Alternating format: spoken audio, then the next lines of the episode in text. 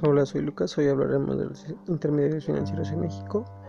Eh, son las instituciones que realizan las operaciones y las actividades financieras, las cuales están autorizadas y supervisadas por alguna autoridad financiera y en términos generales se clasifican eh, de la siguiente manera. Tenemos los bancarios, banca múltiple, banca de desarrollo, los no bancarios, sociedades financieras de objetivo múltiple o SOFOMES, almacenes generales de depósito, uniones de crédito, entidades de ahorro y crédito popular, casas de cambio, sociedades de información crediticia, controladoras de grupos financieros, eh, los intermediarios bursátiles, casas de bolsa, sociedades operadoras de sociedades de inversión, sociedades de inversión, Bolsa Mexicana de Valores, Bolsa Institucional de Valores, Mercado Mexicano de Derivados, Instituto para el Depósito de Valores, Registro Nacional de Valores e Intermediarios, clasificadoras de valores, em, Fondo de Apoyo al Mercado de Valores.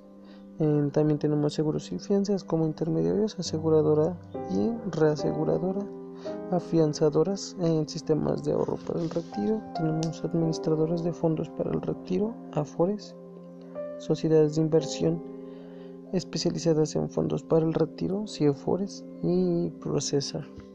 Eh, pues esto nada más son todas las instituciones eh, como intermediarios financieros en el sistema mexicano o en México. Detallaremos en, más adelante cada una de estas mencionadas. Que tengan un excelente día. Mi nombre es Jorge. Saludos a todos.